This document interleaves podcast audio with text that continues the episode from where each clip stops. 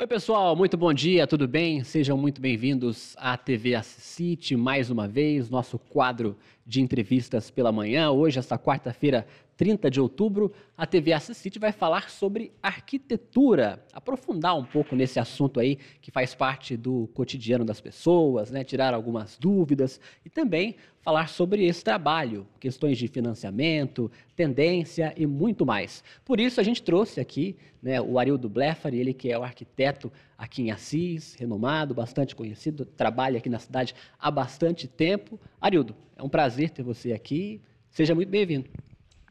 Obrigado, Matheus. Obrigado pelos elogios. Queria agradecer o convite do Assisite para dar essa entrevista, falar um pouco sobre esse mundo da arquitetura que envolve todos, todos nós aqui, né? Olha, bastante gente já te conhece aqui na cidade. Você está trabalhando aqui há quanto tempo nesse meio? Então, Matheus, eu estou na cidade há já mais de 10 anos. É, eu me formei em arquitetura e urbanismo na, na Universidade Federal de Viçosa, em Minas Gerais. E desde então que eu me formei, eu já vim para Assis, comecei a trabalhar na cidade de Tarumã, onde eu conheci uma outra arquiteta, Renata Rocha, com qual eu montei um escritório e estamos juntos até hoje aqui na cidade de Assis. Por que, que hoje é necessário um profissional de arquitetura antes de começar uma obra, né? antes de criar um projeto para uma casa, para um prédio comercial? Muito importante a sua pergunta, Matheus, porque a nossa profissão, a arquitetura, até alguns anos atrás, era vista como uma profissão de, de elite, onde era considerado um profissional caro, que não era acessível a todos, que é uma mentira, né? Nossa profissão é extremamente importante para justamente isso, ajudar a todos a, a, realizar seu sonho, a sua construção. Nós podemos auxiliar não só na, no projeto específico da sua casa, para as aprovações da prefeitura, nos, nos outros órgãos, mas também desde a sua escolha do seu terreno, é, a viabilidade dele, a viabilidade da sua construção, de acordo com os seus sonhos e seus interesses. Né? Hoje, para fazer um trabalho desse, é, é difícil alguém ter dinheiro para pagar um, um, imóvel à vista? Muitas pessoas buscam aí até pelo, pelo financiamento? Então, Matheus, é, realmente, construir uma casa, um bem durável que, que as pessoas geralmente fazem uma vez só na vida, para passar o resto da sua vida, realmente é um bem de valor agregado muito alto. Então, as pessoas recorrem aos financiamentos habitacionais é, para realizar esse sonho. E o, no Brasil, hoje, é, o, o, financiamento está crescendo muito. E foi, inclusive, o mês passado, agora que fechou, mês de setembro, foi o melhor mês para o financiamento habitacional no Brasil dos últimos dois, três anos. Então, é uma tendência, é, de acordo com os juros, vão baixando, melhorando, a situação econômica vai melhorando, as pessoas vão recorrendo mais e vai aquecendo o mercado da construção civil. Né? E as taxas de financiamento aqui no Brasil são muito altas ou dá para o pessoal encarar isso? é um assunto bem polêmico, mas dá para encarar sim, Matheus. O Brasil vive um momento de, de economia estável e as taxas de juros estão caindo cada vez mais. Inclusive, a, hoje, o presidente da Caixa, que é o maior banco financiado do, do Brasil, corresponde por mais de 70% dos financiamentos habitacionais, o próprio presidente vai anunciar mais uma queda nas taxas de juros de financiamento no habitacional. Quais as modalidades que existem hoje no, de, de, financiamento, né? Então, dentro da construção habitacional, você, você pode financiar de diversos, diversas etapas da, da obra. Desde a constru, da, da compra e aquisição só do terreno, aquisição de terreno e construção, construção em imóvel próprio, até reformas e ampliações na sua própria casa você já pode financiar hoje em dia. Quais são as etapas hoje quando a pessoa procura um profissional de arquitetura, né? Como que é, é para lidar com, com, com, essa situação? A pessoa está querendo aí construir uma casa, aí te procura, o que, que você aconselha, passa para essa pessoa? Porque eu acho que às vezes tem muita pessoa que tem uma ideia na cabeça, né? E acaba querendo transformar aquilo no, no, no que ela pensou, mas não é bem assim também, tem, tem uns limites, né? Com certeza, Matheus. É, um, é uma coisa muito comum, porque a gente mexe com os sonhos das pessoas, né? Então as pessoas geralmente chegam para a gente cheio de ideias, com sonhos, com várias fotos da internet, do Pinterest, que todo mundo usa hoje em dia, querendo realizar seu sonho, a sua expectativa, né? E cabe a gente, como profissional, orientar as pessoas a realizar o sonho delas, mas de acordo com a realidade sua, econômica, do terreno, da, da legislação do, do local, né? A gente estava falando de financiamento, né? Depois que, que é feita aí a parte burocrática do financiamento, qual que é o próximo passo? Acabamento, personalização? Então, Matheus, depois que a pessoa decide construir, é, nós vamos orientá-la, ela todas as todas as etapas necessárias para fazer isso. E, então, são desde a da elaboração do projeto propriamente dito, onde a gente é, orienta o terreno, faz o projeto, faz as aprovações legais junto na prefeitura, junto à Caixa, elabora os documentos técnicos que a Caixa ou outros bancos exigem, como orçamento, cronograma, tudo que vai direcionar a sua obra, até a sua contratação. Depois da contratação, é, é seguir a obra, começar a obra, a cada 30 dias a Caixa vai lá, a vistoria, faz o pagamento necessário para você tocar. E aí, durante a obra, começa os, os anseios das, do, das pessoas, querendo ver a sua casa pronta, como vai ficar. E aí entra a parte da personalização dos, dos espaços, né? onde a gente auxilia na escolha do piso, da pintura, das pedras, do acabamento, para a casa realmente ficar a cara da pessoa. Né? E quais são os serviços que você mais costuma pegar hoje em dia? Então, hoje em dia, é, estamos, a gente aqui no escritório está focado cada vez mais é, em trazer essa arquitetura residencial para as pessoas, de qualidade, de personalização, entender realmente é, como que é a pessoa, o cotidiano da, da pessoa. Porque a sua casa não é você pegar um modelinho lá da internet, que muita gente faz, e construir. Aquele modelo, às vezes, não serve para você, para sua rotina. Então, o nosso trabalho é, é muito além de colocar é, um desenho no papel. A gente lida com sonhos, com ideias. Então a gente transforma isso em, em, realidade. Obras públicas também você costuma pegar isso? Então, Matheus, quando a gente se formou, eu e a Renata lá, mais de 10 anos atrás, a gente se especializou justamente nisso, em obras públicas, é, a fim de trazer uma melhoria de qualidade de vida para as pessoas. É, então a gente focou bastante nisso, em, em fazer parcerias com as prefeituras, com as entidades da região toda, é, já realizamos diversas escolas, postos de saúde, praças, loteamentos, a fim de melhorar a vida das pessoas. Né? E agora estamos focando na parte humana, individual de cada um, trazendo novos conceitos, novas ideias para a arquitetura residencial individual. Você sabe que hoje o dia a dia das pessoas é muito corrido, muito ocupado, né?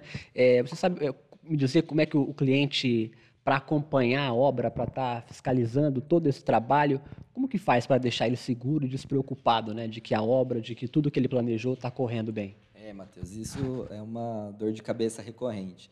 Todo mundo acha que a obra é dor de cabeça, problemas, todo mundo trabalha, tem suas atividades e acaba ficando sem tempo para cuidar, olhar o dia a dia dessa obra, acompanhar o seu pedreiro, ver se está tudo certo ou não. Então a gente presta esse serviço, essa assessoria, justamente para para melhorar o dia a dia do, das pessoas. A gente vai na obra uma, duas, três vezes ao dia, orienta os pedreiros e os outros profissionais envolvidos, vai nas obras, faz na, nas lojas, a gente faz os orçamentos dos materiais de acabamento, dá tudo direcionado para chegar para o cliente só com as opções, sem ele ter essa dor de cabeça, sem perder tempo, para ele ficar tranquilo com a sua casa, só esperando o dia de mudar. Fala um pouquinho da questão acadêmica. Eu acho que muita gente que assiste a gente, às vezes tem dúvidas, está aí para prestar um vestibular e quer, às vezes, correr aí para arquitetura. Né? Tem muita gente que fala, ah, eu sou bom em desenho, é. entendo da, da área e vou procurar fazer esse curso. Você era também um profissional de desenho? Precisa ser? Ou na faculdade você vai aprender tudo isso e sair de lá realmente o profissional arquiteto? Então, Matheus, é, tem bastante isso mesmo, do arquiteto saber desenhar, de ter um bom desenho. Eu, é, na minha adolescência, eu nunca, nunca fui um desenhista nato. E para ser arquiteto, você não precisa saber desenhar retratos e, e desenhos perfeitos à mão. Você precisa saber entender e expressar suas ideias na mão. E hoje em dia o que acontece é que os, os novos estudantes de arquitetura e, a, e, de acordo com a tecnologia, todo mundo parte mais para. esquece o desenho à mão e parte mais para as tecnologias. Vários softwares hoje existem que fazem os desenhos automatizados no computador e deixam de, de deixar o desenho à mão à parte. E é uma parte extremamente importante. É lá onde a gente cria, tem as ideias é, expressos dos nossos sentimentos. Então, o desenho à mão é realmente importante. Você não precisa ser um desenhista nato, mas precisa saber interpretar suas ideias no papel. Né? E a cidade de Assis hoje é uma cidade que recebe bem a arquitetura, que, que tem demanda, que tem é, pessoas que estão atrás aí de, de profissionais? Com certeza, Matheus. Assis, nos últimos anos, tem crescido muito em todas as áreas, né? economicamente, e com isso vem o desenvolvimento. E a construção civil está diretamente ligada a isso. Né? Então, é uma cidade que está recepcionando muito bem nós, arquitetos, estamos sendo valorizados cada vez mais nessas diversas faces que nós podemos trabalhar. E, e com isso está sendo um, estamos tendo um retorno muito, muito bom nessa área nós. Vou falar uma coisa que muita gente às vezes até pergunta, que é a questão de tendência de cores, né? Como é que funciona isso? De repente você vê casas aí sendo pintadas de uma cor, aí numa outra temporada, numa outra época você vê de outra. Quem que dita hoje essa moda, essa tendência na arquitetura? É, Matheus, hoje na arquitetura, assim como na, na moda, tem as suas tendências, né?